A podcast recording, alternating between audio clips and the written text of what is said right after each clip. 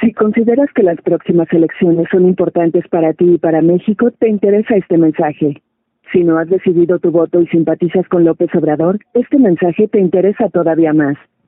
Como tú sabes, López Obrador propuso derogar la reforma educativa y reconocer a los maestros de la CENTE que están ahora en paro y cerrando los accesos a Oaxaca como sus interlocutores principales.